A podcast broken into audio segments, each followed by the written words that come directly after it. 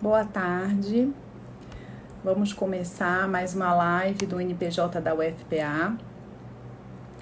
Hoje vamos falar com a doutora. Deixa eu ver se ela já entrou aqui. Já, professora Gilce. Vamos falar, vou só colocar a professora aqui a nossa temática para ficar fixada nos comentários, porque quem entrar depois sabe sobre o que nós estamos falando. E nós vamos falar hoje sobre saúde mental em tempos de pandemia. Pronto. Um assunto não jurídico, mas extremamente necessário para todos nós conversar sobre esse assunto. Professora Gilce já vai estar entrando aqui.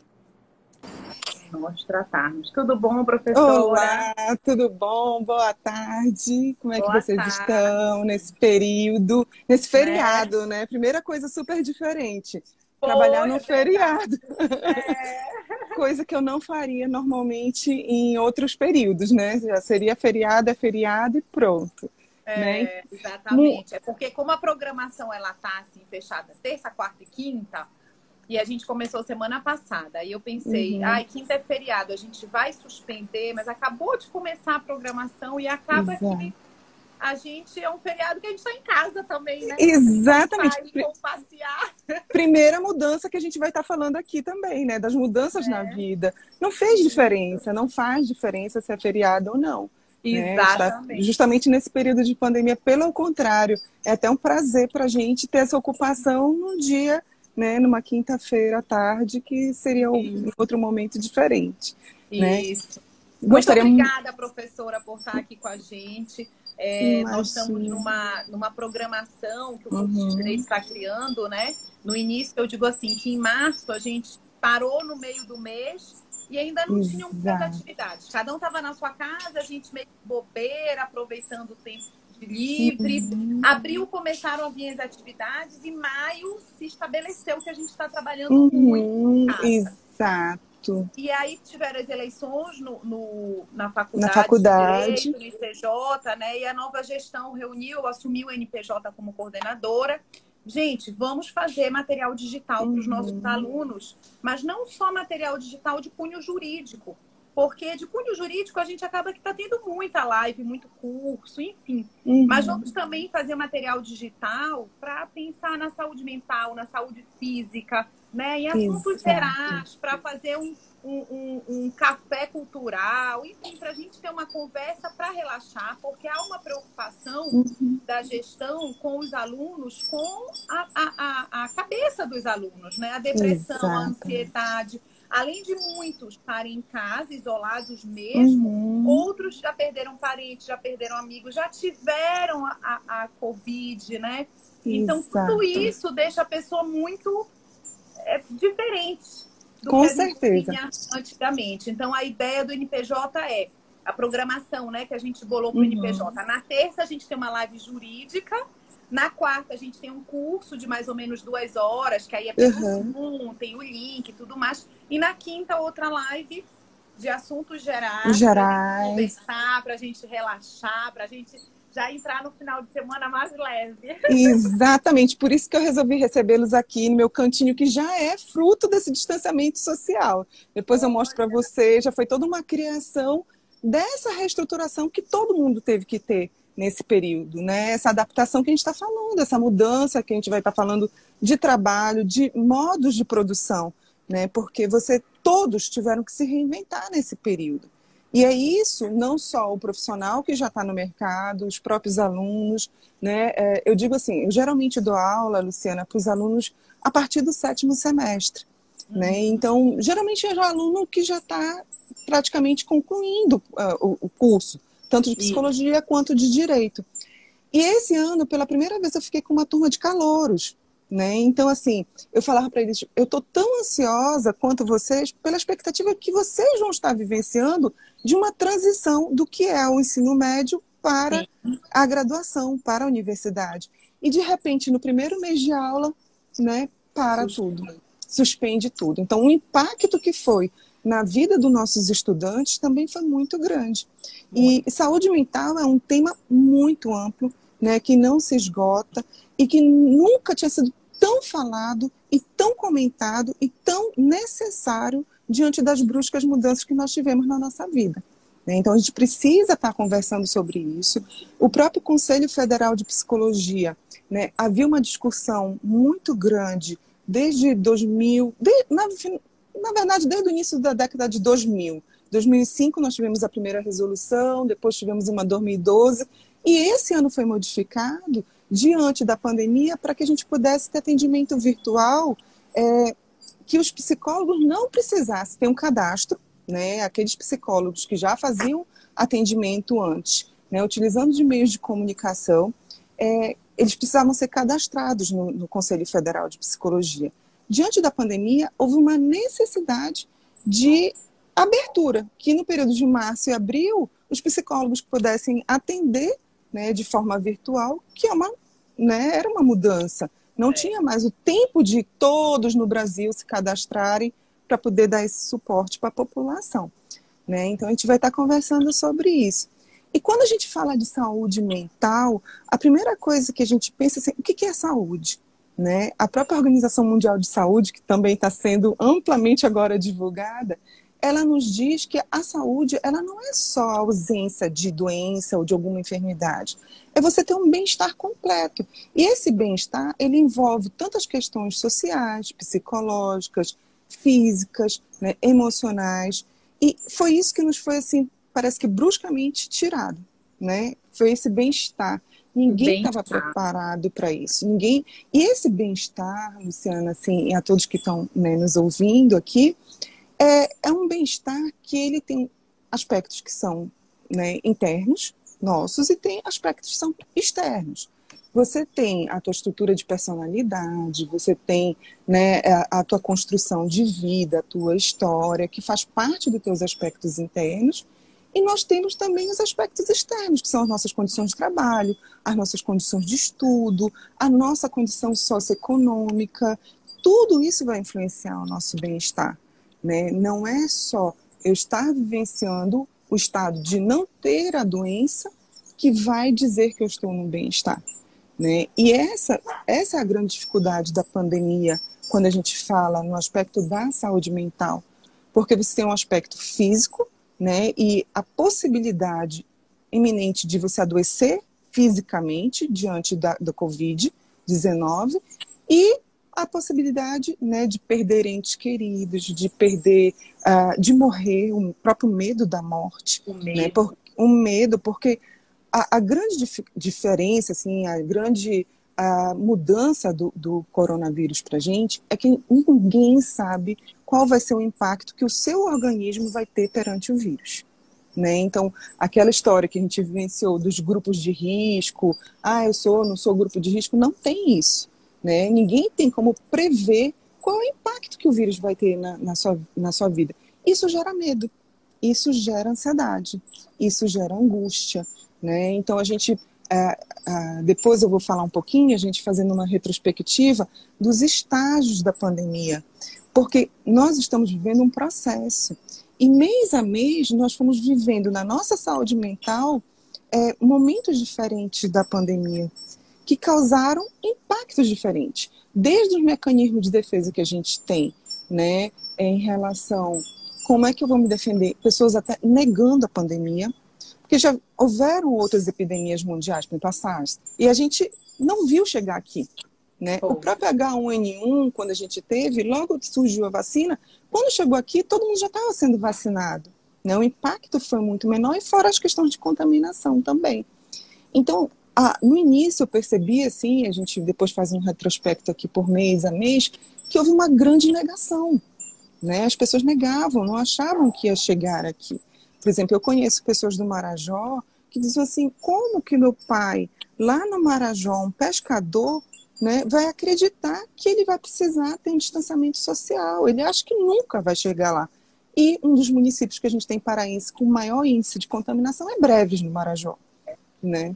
Então... E até mesmo, né, professora, é, por exemplo, a gente falou um dia desse, o carnaval no Brasil, que é uma grande festa uhum. de aglomeração. Não era Exato. mais para ter tido o carnaval, porque quando houve o carnaval, nós já tínhamos casos na Europa, casos Exato. chegando, né? Então, o carnaval Exato. foi um meio de propagação muito grande, sem dúvida é. alguma. É, já falando nessa retrospectiva né, do mês, por exemplo, em janeiro você tem os primeiros casos mundiais divulgados. Em fevereiro chegam os brasileiros foi, acho, salvo engano, dia 9 de fevereiro. E eles entraram naquele período de quarentena. Então, nossa, eles vieram da China, passaram a quarentena, estavam todos bem, todos saudáveis. Isso deu aquela né, ideia fantasiosa que não tinha chegado no Brasil. Porque parecia que só aqueles brasileiros que estavam na China é que iriam trazer né, o vírus aqui para o Brasil, quando a gente estava vivenciando justamente o carnaval. Né? E foi tanto que primeiro, os primeiros casos aqui de Belém foram reflexo de viagens para né, outros estados que a gente teve. E aí a gente chega a fevereiro, que foi justamente essa né, início da divulgação. Até então, a grande maioria da população negando, né, achando que era coisa que a gente não, não iria falar aqui no Brasil, que não iria chegar aqui em Belém, que não iria chegar na nossa realidade. Início de março, a gente tem os primeiros casos né, já no Brasil, assim, é, sendo divulgadas, estou colocando só para não perder o roteirinho aqui. É, os primeiros casos, dia 15 de abril, né, a gente já tem até 15 de abril, mais ou menos, a divulgação nacional dos primeiros casos. E aí era o que eu percebia assim, na saúde das pessoas mental: negação. O mecanismo de defesa é não existe. Eu ouvi as pessoas dizerem assim: é precipitado, né? O distanciamento social é muito precipitado, as escolas estão sendo muito precipitadas. E, ao mesmo tempo, aquele início da informação-desinformação, porque até hoje a gente não sabe efetivamente o que é, como né, a própria Organização Mundial de Saúde, a gente vivenciou esses dias agora, mudanças de opinião, dia, fala, né? fala outro, é tudo muita novidade. Então, em março, a gente viveu esse início e, de repente, falaram assim, você tem que distanciar. Você acorda num dia e você tem que distanciar. É interessante, Luciana, porque assim, eu vim me preparando, né? Então eu dizia que eu estava assim sempre um passo à frente das pessoas na preparação né, emocional, minha emocional da pandemia. Enquanto todo mundo estava dizendo assim, não, não tá, tá tudo bem. Eu já tinha oxímetro, eu já tinha, sabe, feito toda uma preparação esperando a pandemia. Né? E eu, eu falava assim, eu não posso falar para ninguém, porque as pessoas vão começar a dizer que eu estou muito ansiosa, né? Porque vem o outro lado da cobrança. É. E aí, aí eu falo assim, eu ficar, vou ficar na minha, não vou. De repente, em abril, acho que mais ou menos, começou o boom. O pessoal desesperado atrás de oxímetro, né, termômetro, esgotando tudo, máscara, todos os lugares. Desde o início da pandemia, desde o primeiro dia do meu distanciamento, nós usamos máscaras aqui em casa. Né? Naquele momento que ainda diziam que não era para usar, eu já sabia que era para usar. Então, é toda uma organização emocional que você tem. Aí a gente chega em abril, né? Abril, março ainda. Março, quando tiraram, a gente falou assim: vamos isolar. Foi aquele boom de informações. Você tem lives, você tem livros para ler, atividades para fazer com as crianças, mas ao mesmo tempo a tua rotina muda e você vai assumir uma série de outros papéis né, na tua vida que antes talvez não fizesse tanta parte da tua vida diária, da tua rotina diária. Né? Você passa a ter as atividades domésticas, você tem, né, para quem tem filhos, as atividades de tutoria dos filhos, que foi uma mudança muito grande. Né? Eu vi assim, pais, eu tenho dois filhos, pais de, de crianças que estavam né, cobrando as crianças e cobrando os professores. Gente, foi novidade para todo mundo. Né? A cobrança ela foi muito grande no início de pessoas super produtivas nós vamos ter que ser super produtivos quando, na verdade, a gente não sabia como ser. Né? E tinha como? também muito a conversa, né? Aproveitar aqui que eu te interrompi, professora, não, mandar um beijo para a Estela, que está aqui nos acompanhando. Ah, olha, beijo, Estela. Obrigada pelo convite inicial, é. né? É, e ainda tinha também nesse período, né, professora, muitos que falavam assim: não fique preocupado de ficar em casa, porque tinha essa angústia. O que eu vou fazer dentro de casa? Vou ficar, vou surtar, porque não vai ter o que fazer. Exato. Aí tinham vários, vários tutoriais do que fazer no período da, do isolamento. Exato. E eu te confesso que eu nunca tive esse problema, porque nunca faltou o que fazer na minha casa. Eu tenho três filhos. Mandei minhas funcionárias todas para todas para se proteger, então assumi os serviços domésticos. Então até hoje eu ainda não consegui ler um livro inteiro que tanto nem eu. Nem eu. Eu tô com uma série de arquivos de livros em PDF super interessantes não consegui, nem os livros que estavam atrasados, porque eu assumi também as atividades domésticas, tutoria, né? Tudo, Sim. tudo. E não só da minha casa, da casa das pessoas idosas que, que, eu, que eu tenho na minha família, porque eu passei né, a ficar responsável também por essas pessoas. Então, é aquilo que eu falei para você. Nós, é, seres humanos, temos uma necessidade de rotina. Né? E nós temos a nossa rotina, de certa forma, organizada. Né? A minha rotina era intensa. Eu ia para a universidade, saía, pegava filho do colégio, voltava, almoçava, ia para a universidade, fazia minhas atividades né, de lazer, de, de hobby que eu tenho, que eu gosto de dançar. Então, eu tinha toda uma rotina organizada e de repente falaram assim: você não pode fazer mais nada disso, você vai ficar em casa, você vai ser tutora dos seus filhos, né? Eu sou professora de nível superior, não de nível infantil, né? Então, olha a mudança, assim. E aí meu filho chegava, meu filho falava assim: mãe, é, que isso aqui de física? Meu Deus, física, química, eu não lembro, tem mais de 30 anos que eu estudei isso, eu não lembro mais nada. E você passa a ter essa responsabilidade. Então, esse impacto da rotina até as pessoas reorganizarem, né, se adaptarem e equilibrarem para sua rotina, foi um período. Só que esse período de adaptação, mais ou menos de um mês, assim, que eu acho que as pessoas começaram a se organizar, foi quando a gente começou a ter efetivamente os casos já de impacto da Covid. Né? Em abril, mais ou menos, dia 18 de abril, a gente tinha em torno aqui no Pará 33 óbitos, né? E de abril para maio, nós tivemos um salto de 1.300 óbitos. Né? Então, aí você começa a efetivamente, quando a coisa começa a se organizar, a se dar conta que a pandemia chegou, que a pandemia é real, que você pode morrer, que você tenha, pode perder um ente querido, que você pode né, ter um processo de adoecimento que você não sabe qual vai ser o impacto. Concretiza, né? Porque antes era um caso em São Paulo, uma morte em outro país. Exatamente. É aquilo que falavam, né? As mortes ganham nome. Nome. Aí você já conhece as pessoas que estão morrendo, aí já começa a ter outro, outro questionamento mental, né? Exatamente. E além disso, a nossa cultura, nós temos todo um modelo ritualístico de vivência do nosso luto, que é muito importante para nós brasileiros aqui.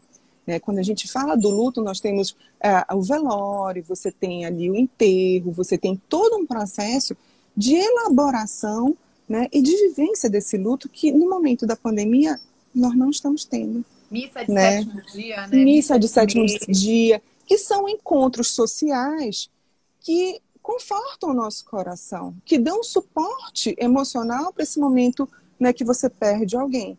Então, em abril, a gente começou a vivenciar esse outro momento, que foi um momento de aprender a lidar com o medo e com o luto.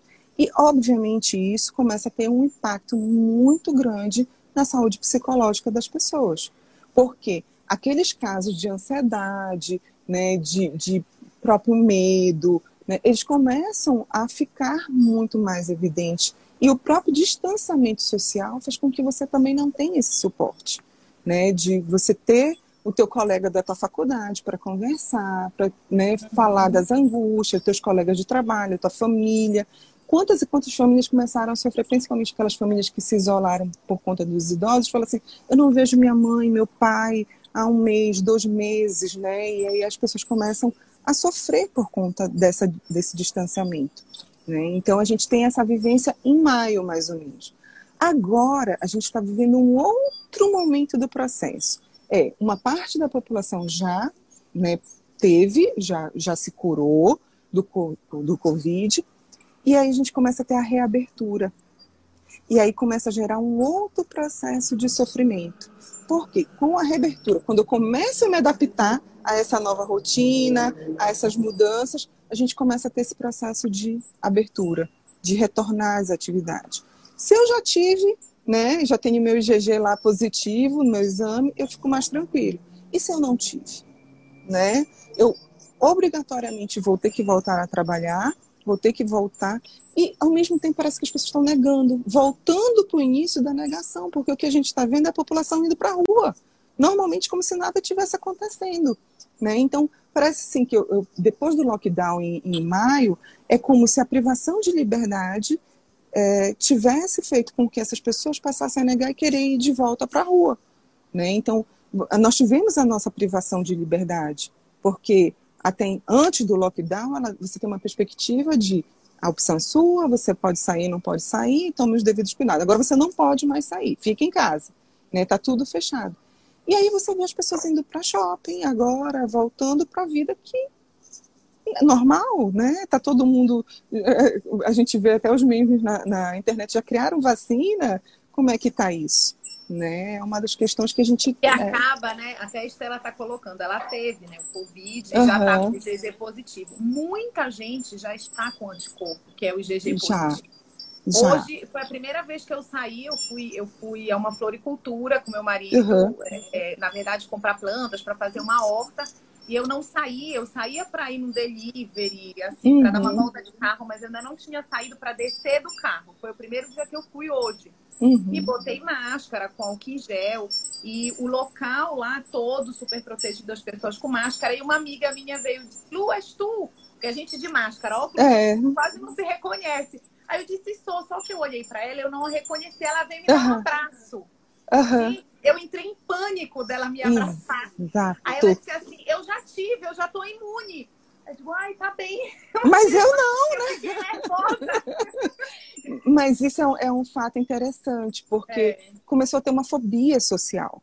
Né? As pessoas começaram a, gente fazendo esse retrospecto, as primeiras pessoas que foram é, contaminadas, que tiveram o Covid, elas tinham medo, vergonha de falar, por conta até do próprio preconceito. Eu sempre dizia assim, se eu tiver, eu vou colocar público, olha, cuidado, né, se proteja, estou isolada, estou, né, então não, não cheguem perto. Por exemplo, no meu caso, no meu prédio, teve um caso, ele não falou para ninguém, ele se isolou e não falou. Quer dizer, você tem um risco no elevador, você tem um risco. Então, mas por que, que as pessoas não falavam? Pelo medo né, da discriminação, do preconceito, da própria fobia social, desse impacto de eu achar que você teve, que eu não posso mais chegar perto. Né, que eu não posso, que eu tenho que me afastar. A pessoa já está até boa, parece que você né, não, não quer chegar perto. Eu ouvi isso de algumas pessoas que diziam assim: ah, eu estou em medo, mas a pessoa já está boa. Não, mas ela teve.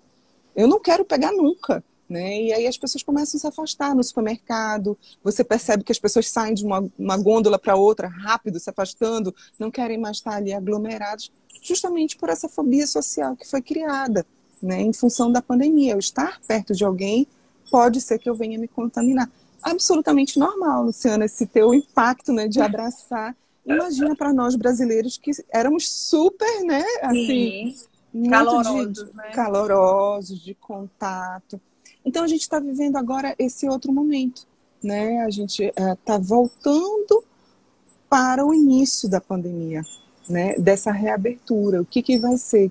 E aí as pessoas parecem assim que quem tinha que ter já teve e não é verdade. E isso tem me preocupado um pouco, porque um pouco não muito, na verdade, porque a gente vai estar tá voltando para aquele pico que teve inicialmente ali em abril e maio né? E aí você começa a entrar de novo no processo. Eu achei que já estava tudo bem, já liberei e não está. Né? E alguns e aí... países estão voltando, né? Salvo engano, foi a França que voltou, uhum. abriu as escolas e aí teve que fechar novamente porque começou a ter o segundo pico. Exato. Imaginem o impacto né, para as crianças, para os nossos alunos, de eu volto e saio.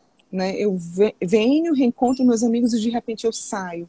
Porque é aquela coisa, o, o distanciamento social, nós não tivemos tempo é, de nem dizer ah, tchau, gente, eu volto amanhã.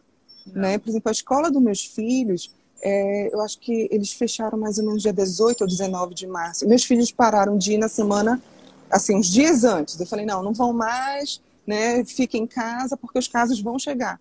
E as pessoas dizem assim, não, tá muito cedo, tá muito cedo, porque já vamos colocar. Então, as crianças acordaram um dia e falar assim, você não vai mais para a escola, e a gente não sabe quando você volta.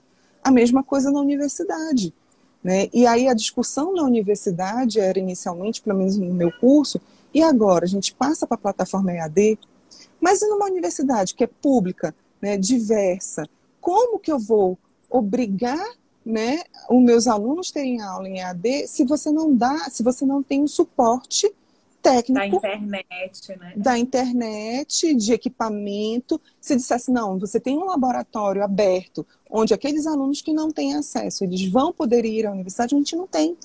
Né? Então, não, não pode ter. A verdade, a gente não tem, não. A gente tem, mas não podia ter, né? não pode tá. ter nesse momento.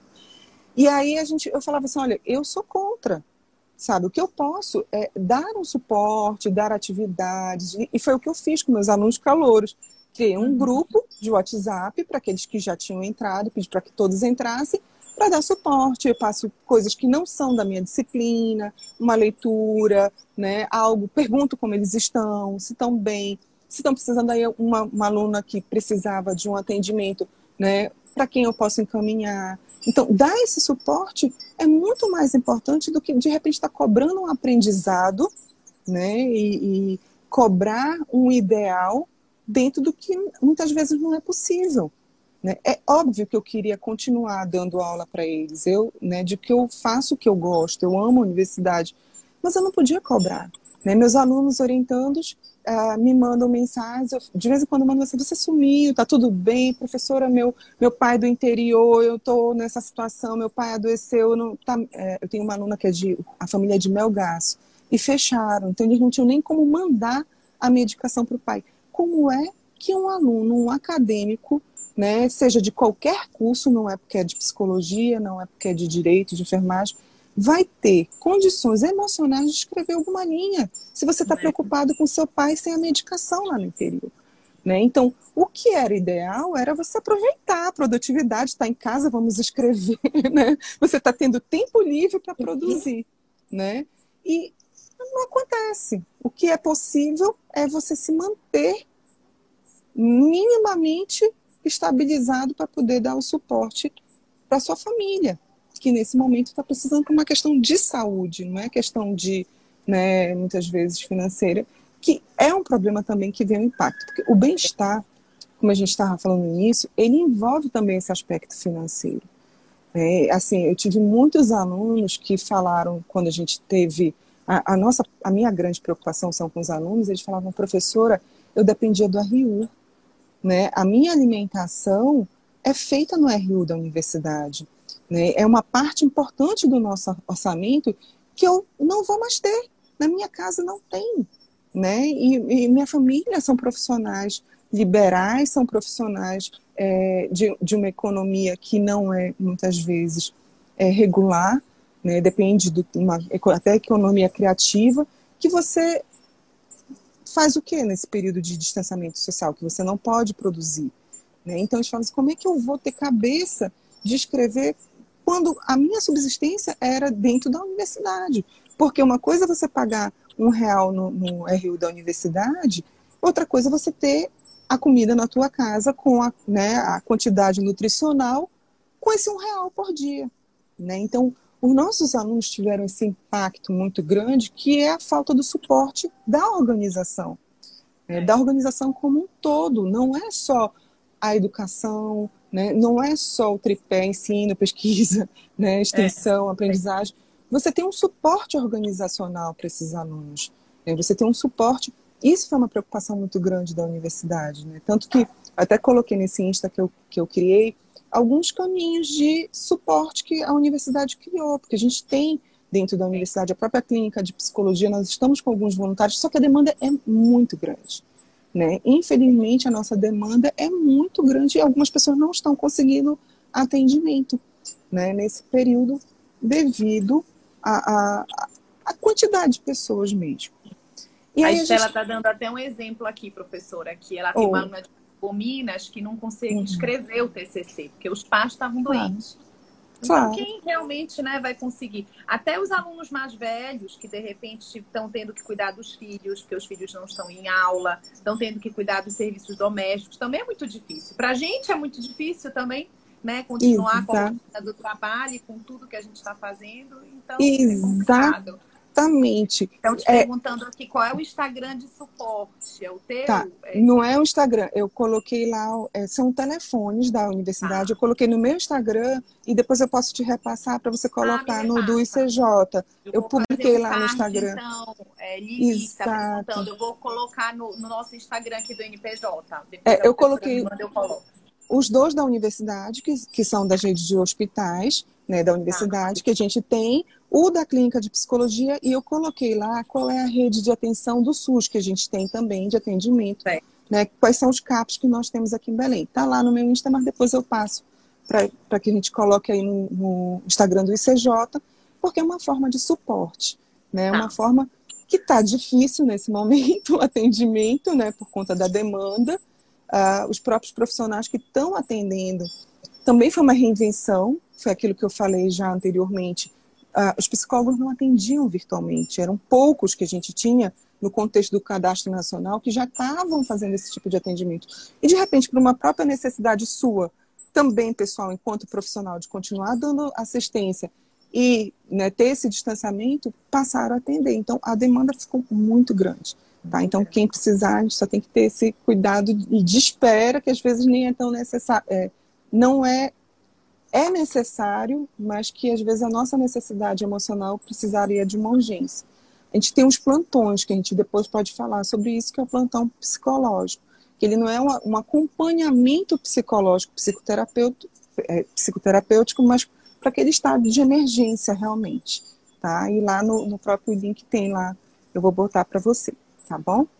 É, é, é, e aí a gente tem essa, voltando ao que a gente estava falando, dessa reestruturação da rotina. O que que causou no nosso bem-estar essa pandemia? O que que eu tenho percebido, assim, principalmente de quadro? Quais são os principais é, a nossa saúde, o nosso bem-estar, ele tem riscos. Tem situações que, que modificam o nosso bem-estar, nosso equilíbrio emocional. O primeiro deles é uma mudança muito brusca, que foi o que aconteceu com todos. Né? Então, se você muda, por exemplo, porque eu falei da preocupação com meus alunos calouros? Porque é uma mudança brusca você sair do ensino médio para o ensino superior. Né? Uma mudança de um estado, uma mudança de uma casa, um casamento.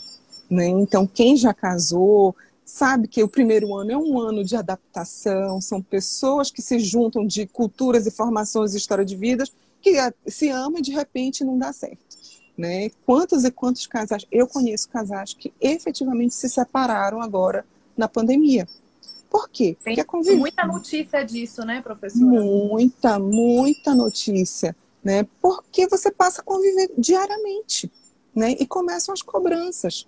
Então, assim, um dos impactos que a gente tem foi essa mudança brusca. Você encontra o seu parceiro, a sua família, e não é só o marido, a esposa, é a tua família como um todo, teus filhos. Você encontra eles durante algumas horas do dia, outras você dorme, e aí você passa a conviver diariamente. E aí você passa a observar, né? É, é, você passa a observar coisas no outro no dia a dia. Olha, a Estela acabou aqui de colocar aumento de violência doméstica. Exatamente. Não só da violência física, como psicológica. Né? Você tem um aumento desse tipo de violência por conta das cobranças, por conta né, desse nível de ansiedade. A ansiedade ela pode gerar é, comportamentos que são é, muitas vezes que a gente chama de compulsivos, né? mas que são, vamos colocar em um termo mais leigo, exagerados. Então eu passo a estar dentro de casa e de repente passar a cobrar a minha família, meu parceiro, meus filhos de limpeza, de organização da casa, né, de estruturação, de você ter que estudar, você ter que produzir. E essa cobrança muitas vezes começam a gerar as violências que são tanto físicas quanto psicológicas. Né, no momento que a gente já vem sofrendo é, esse momento de desgaste emocional muito grande. E isso é bem complicado nas relações familiares. Então, a gente percebe, sim, rupturas em casamentos, em estruturas familiares, né, que, que deveriam, naquele momento, dar o suporte. E ainda mais, imagine, eu nem ia tocar nesse assunto, mas já que foi tocado em relação à violência, nos casos das crianças que sofrem abuso né, sexual infantil, que estão confinadas. Então, elas tinham a escola como um lugar de refúgio, muitas vezes, que elas não podem mais ter. Imagine o impacto para essas crianças. Né? E fora as questões econômicas dentro desse lar, também que, que viram uma bola né, ali de, de neve para o impacto para essas crianças. Então, a gente tem consequências disso. Todo esse cenário que a gente acabou de falar até aqui, ele tem uma série de consequências na nossa vida, que são aumento de ansiedade, aumento de estresse ocupacional, né? Aumento porque você passa também a se cobrar. Eu dizia assim, eu comecei no início a assistir vários tutoriais no YouTube de tudo. Né? Então eu falei que esse meu espaço aqui, tu falaste da tua horta, eu fiz esse meu jardinzinho, fiz aqui umas coisas, tudo que eu aprendi no YouTube. Eu falei, gente, isso eu não vou poder botar no meu Lattes. Né? Assim, isso não entra no meu Lattes. Né? Esse, esses tutoriais que eu estou assistindo de fazer lanterninha, de fazer vela, não vai entrar. Mas entra a minha saúde. Né? E, e o importante é você reconhecer isso. Porque as pessoas publicam é, e colocam nas redes sociais a produtividade. Né? E aí você começa, como é que essa pessoa consegue produzir ou não? Né? O que, que eu tenho diferente? Gente, está todo mundo no mesmo barco. Né? Todo mundo está passando pelas mesmas dificuldades. O que diferencia é a capacidade da pessoa buscar equilibrar ou organizar essa sua nova rotina. Isso é o diferencial. Né? Isso vai da estrutura da personalidade da pessoa que ela pode aprender a reestruturar essa sua vida e buscar esse equilíbrio. Então, quando eu falo né, esse momento de criar a hortinha, esse momento de criar né, o seu espaço, o seu jardim, eu tinha, eu me autoconhecendo, necessidade de ter um espaço verde. Eu sou o tipo de pessoa que eu saio, eu falo para meus alunos, vocês conhecem tal lugar na universidade? Não, professora, a gente só entra na universidade, vai para a sala de aula, sai para pegar um ônibus e vai embora. Eu falei, você nunca deu uma volta na orla da universidade, você nunca, nunca foi no bosquinho, nunca se pendurou naquele balanço gostoso que tem lá.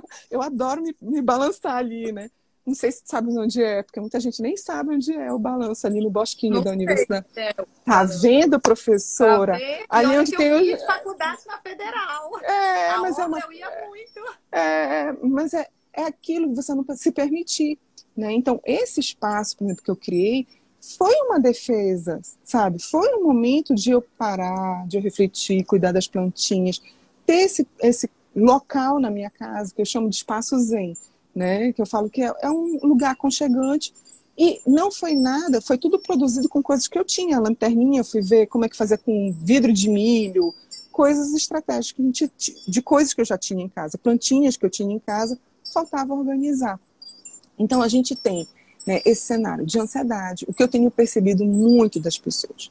Aumento de nível de ansiedade. Em que, que isso reflete? Dependendo do caso de cada pessoa, às vezes a pessoa tem taquicardia, né, aceleração do coração, né, taquicardia, sudorese, uh, você tem uh, algumas pessoas tensão muscular, né, você tem insônia, aumento da qualidade ou diminuição da qualidade do sono, na verdade mais diminuição.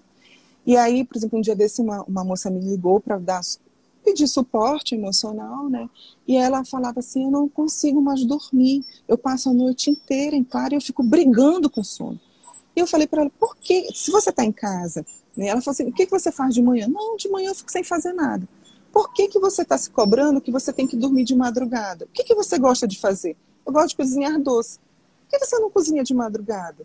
Quem disse que o teu organismo tem que dormir de madrugada? É biológico? É. Mas nesse momento você tem que respeitar o teu ritmo.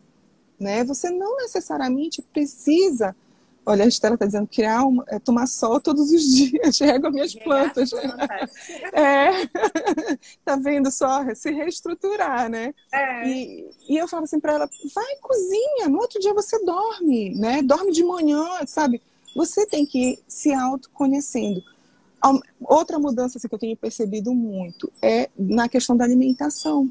Né? As pessoas têm, têm tido alteração de humor, têm tido alteração na alimentação, da, do sono. Isso tudo são sintomas né, de que algo não está regulado na sua vida, que algo não está bem estruturado. E aí vem a grande dificuldade. O que, que eu posso fazer? Né? O que, que eu tenho que eu posso fazer? Primeira coisa, autoconhecimento né? Você saber o que te causa o estresse. Eu tive um momento, Luciana, que eu parei de assistir televisão. Parei. Não assistia mais jornal, não assistia mais nada. Eu falava assim, gente, eu preciso parar de ouvir essas notícias, né? Eu preciso sair conversando aqui com a Estela, eu preciso sair do grupo da família, eu preciso sair, entendeu? Do, do grupo. Por quê? Você precisa saber o que está te afetando. E o modelo que serve para minha amiga, que serve para minha família, que serve para o meu colega, não é o mesmo modelo que serve para mim. Por exemplo, as lives de artistas. Né? Ah, todo mundo. Eu tenho uma grande amiga que se veste, se produz, ela mora sozinha, né? E ela se produz, ela se maqueia, ela põe roupa, ela compra uma bebida e ela assiste o live. Isso não funciona para mim, para.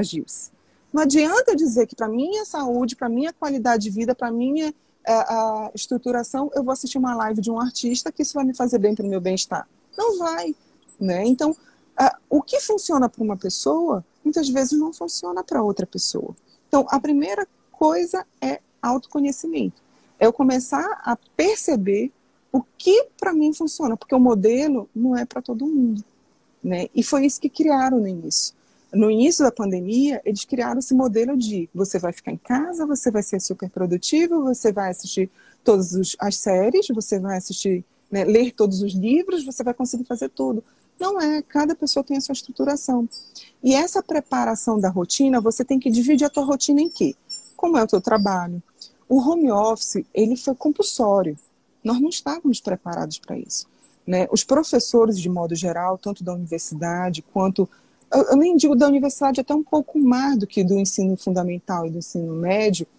Como que você vai dar aula para uma criança de ensino infantil, gente, em EAD, online, né? Nós não estávamos, e, e, o que eu percebi assim, no início foi uma cobrança muito grande desses professores, no sentido de, né, você tem que dar conta, a escola tem que, que dar ensino. Eu falei, gente, eu só quero que meus filhos fiquem vivos. Né? Eu falei um dia desses isso. Eu disse para os meus dois, eles começaram, mãe, talvez não volte em agosto, não volte em setembro. Uhum. Eu disse, falar uma coisa, se vocês perderem um ano, mas estiverem com saúde, vivos, não tem problema. Sabe, é um ano a mais que vocês vão entrar na faculdade. Exato. Não tem problema nenhum.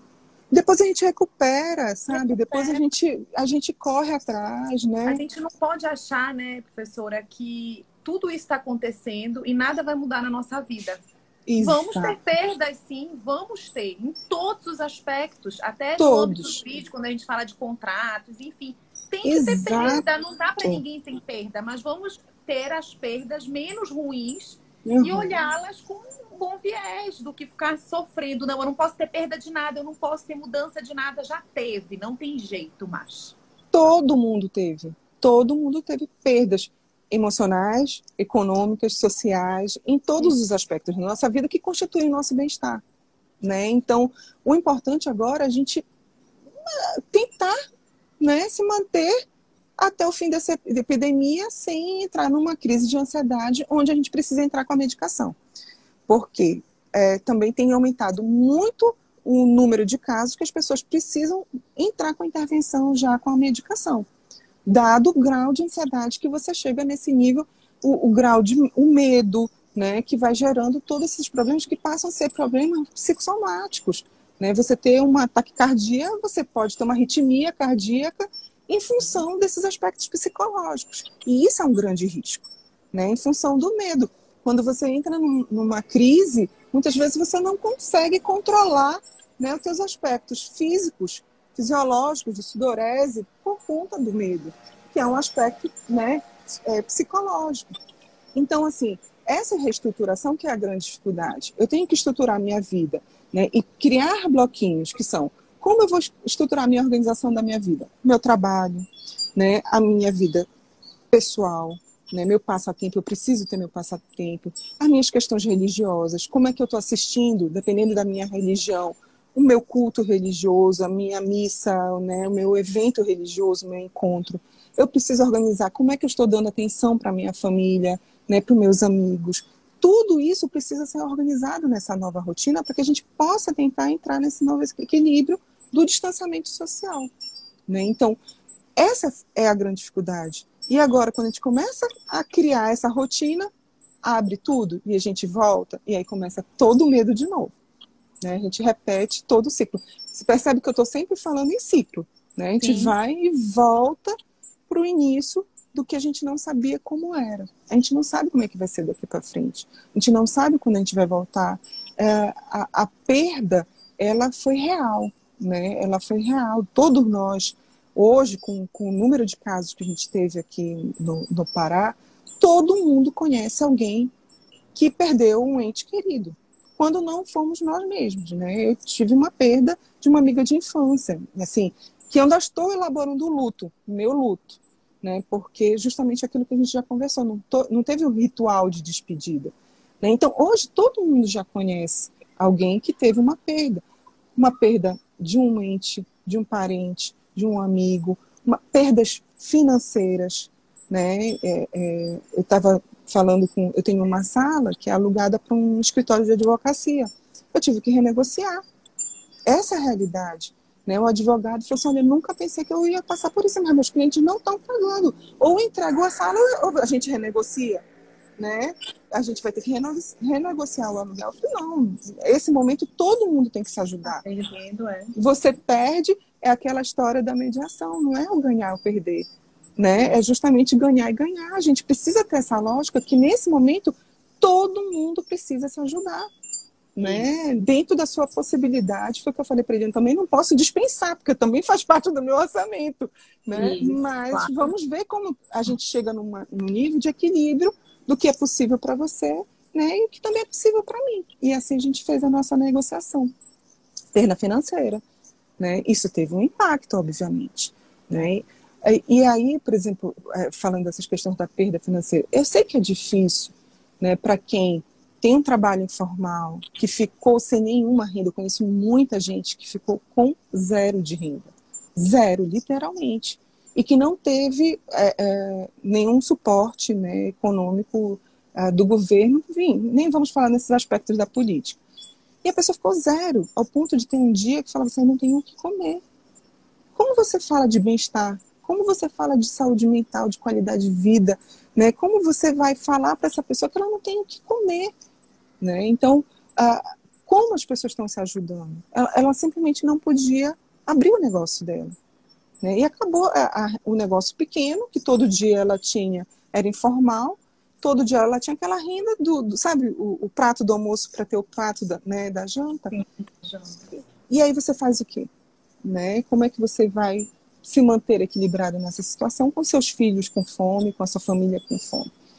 Então é muito difícil, Luciana, a gente precisa é, criar mecanismos. É interessante que a Organização Mundial da Saúde, em 2013, numa convenção que teve, eles criaram um plano de atuação mundial né, para a saúde mental. Né? Então, todos os países que foram participantes assinaram e se comprometeram a ter é, essa, esse desenvolvimento da saúde mental né, no, no âmbito mundial. E esse plano foi válido de 2013 a 2020. Olha que interessante. A data final de reestruturação era 2020. Né? E a gente vai ter que reestruturar tudo. Por quê? Né? Mudou. A, tudo mudou.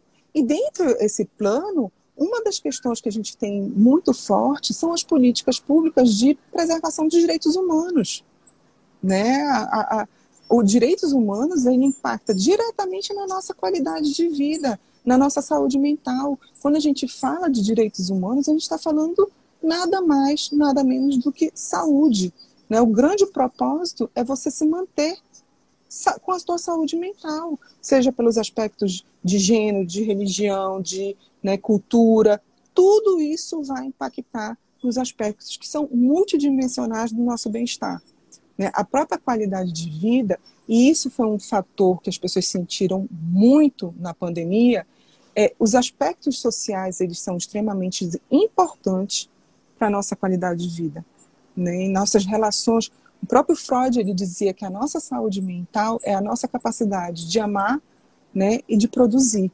Por quê? Que é pelo amor né, que eu me relaciono com as pessoas, não é o um amor romântico, mas nem o um amor, né, mas como eu consigo é, me relacionar com as pessoas e como eu consigo trabalhar o trabalho é um aspecto importante para a nossa vida, né, para a nossa saúde mental. Quando um desses aspectos tá, está desequilibrado, eu começo a ter né, essa, essa ruptura na minha saúde mental. Né? Então, eu começo a ter esse, esse desnivelamento no meu, na minha saúde mental. Isso Freud falava no final do século XIX, início do século XX. Né? Gente, olha só, a gente está revivendo né, essa capacidade. E as nossas relações sociais ficaram afetados. quantos de nós não precisamos de um suporte, de um feedback do nosso orientador, do nosso professor, do nosso coordenador? Nós precisamos ter esse feedback, né? A gente está falando aqui, os coraçõezinhos estão subindo. É uma forma de feedback. É. Né? A gente precisa é, ter esse, essa, essa relação. Nós nos construímos pelos outros. E de repente eu não tenho mais esse outro. Né? E aqui o abraço, né, professor? Eu digo, é, a falta que a gente está sentindo de dar um abraço na nossa mãe, no nosso pai, nos nossos irmãos, nossos amigos. Exato. Nós somos um povo muito caloroso. A gente se cumprimenta muito dando um abraço, um beijo. Muito. E isso faz uma diferença muito forte, porque aquele momento de, parece quando dás um abraço, a tua emoção, né? Se compartilha uhum. com o outro. Enfim, você se sente mais forte, mais seguro. E aí fica a pergunta: quando nós pudermos nos abraçar, como será? Será que a gente vai continuar? É, nós vamos conseguir ter essa relação afetuosa, afetiva, de abraço, de contato físico, ou isso vai mudar? Né? Será que a gente não sabe ainda? Então nós estamos vivendo esse período de incertezas e são incertezas que a gente não tem um norte. Porque quando você tem uma incerteza e você tem um, um rumo, alguém, um pai, né, uma mãe, um norte, um coordenador, um professor que te dê uma orientação, você consegue buscar esse equilíbrio. Hoje a gente não tem. Os próprios órgãos, a gente já falou aqui, né? Um dia a Organização Mundial da Saúde fala uma coisa, outro dia outra coisa, porque a gente não sabe. Nós não temos esse norte ainda. Então, será que a gente vai voltar a dar esse abraço caloroso né, efetivamente, ou a gente vai passar a ter medo das pessoas, medo desse contato? Isso é uma questão cultural nossa. Né? Em alguns países a gente não tem o contato. Né? As pessoas não têm o contato. Pelo contrário, se você pega numa pessoa sem a devida autorização, pode até ser considerado né, como um abuso. Né? A gente sabe que tem países que acontecem isso. Então, é da nossa cultura. Como, vai ter uma mudança cultural? Será que a gente vai ter essa mudança cultural além da nossa relacional? Pode ser que sim isso pode ser um impacto né, da, nossa, da nossa pandemia. A, a, essa reestruturação do, do home office compulsório, ela também gerou outros mercados. Que eu tenho percebido, assim, por exemplo, uh, cursos online. Quase ninguém fazia curso online.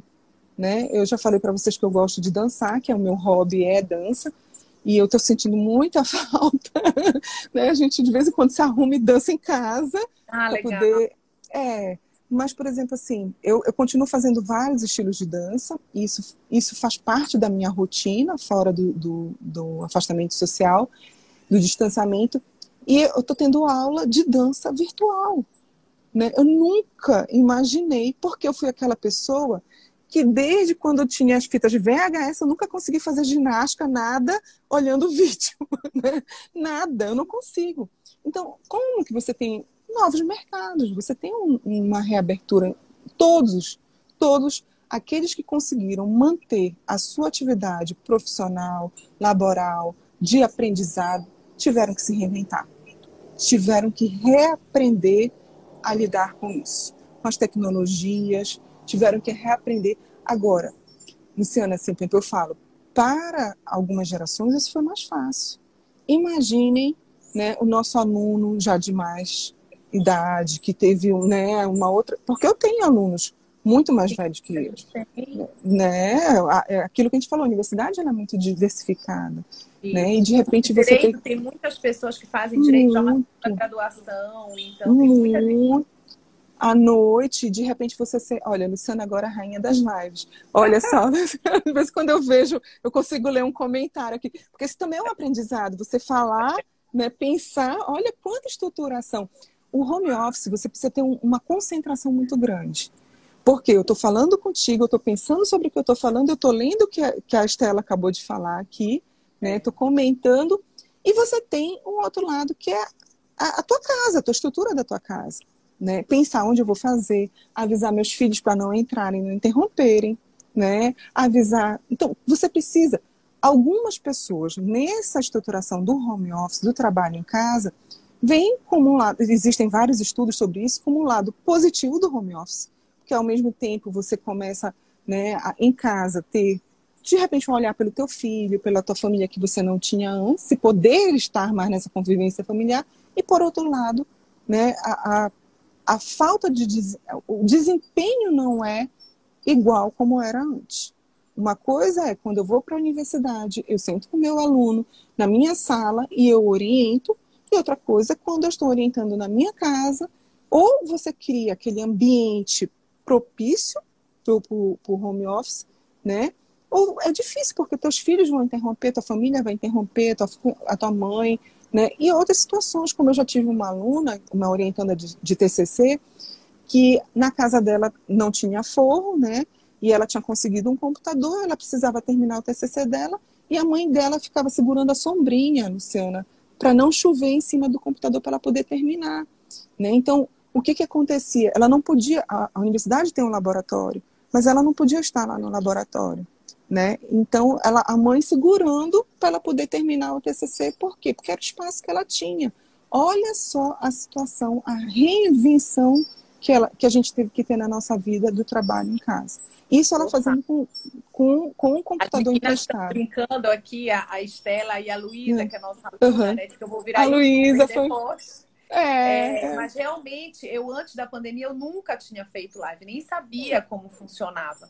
E aí a gente precisou, eu estou coordenando também a ESA da UAB, uhum. e a ESA, ela, é, a missão da ESA é conhecimento, é curso para advocacia. A gente Exato. parado presencialmente, como é que a gente ia continuar atendendo o nosso público e no momento de tanta novidade jurídica, né? Vamos começar a fazer as lives. E aí eu comecei a fazer as lives, mas confesso, confesso que no início foi muito bom, porque era aquele uhum. momento que eu parava a minha rotina doméstica e estudava uhum. e fazia, e via as pessoas, enfim. Hoje, como já está com muita rotina de outros trabalhos, já estou me sentindo bem sobrecarregada. Olha mas só. Agora não tem jeito, agora tem que ir até o fim.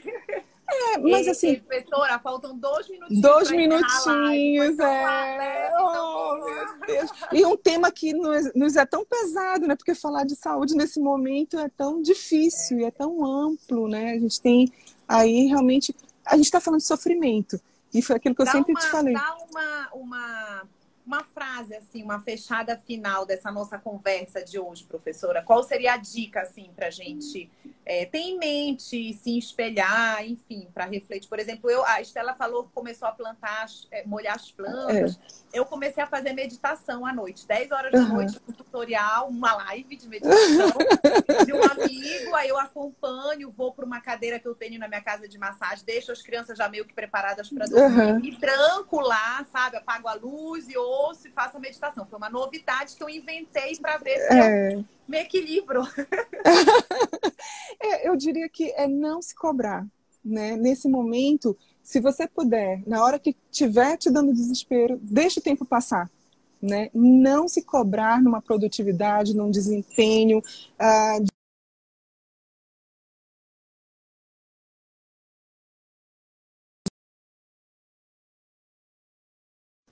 Eu acho que acabou. Travou.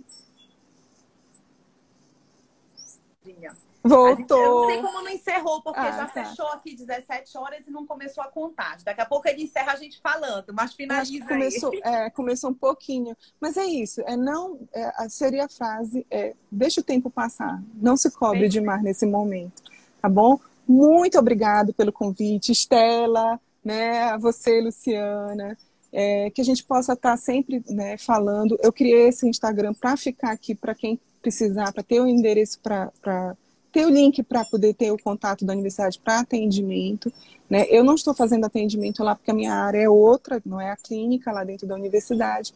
Mas quem quiser o suporte, ajuda, a gente está aqui disponível né, para ajudar nossos alunos, nossos colegas, os profissionais da universidade que é o lugar que eu amo estar, que eu estou morrendo de saudade. É, é verdade. morrendo de saudade dos alunos, de tudo, da nossa rotina, todos estamos sentindo isso. É, né? Eu que agradeço, professora. Imagina, muito obrigada. Estamos à disposição. Em nome do curso de Direito, do NPJ, em nome de todo mundo aqui que está te assistindo, a live vai ficar salva no GTV. Alguém certo. perguntou aqui, que aí quem é, não assistir ou assistiu pelo meio, assiste ela todinha para dar uma relaxada e para aprender a lição. Não se cobre. Exato, exato. Leve, Olha né? só, vou mostrar para vocês meu cantinho. Olha que Tá vendo? Isso tudo foi eu que fiz. Não vai entrar no meu lattes, mas foi meu aprendizado do, do, distanciamento.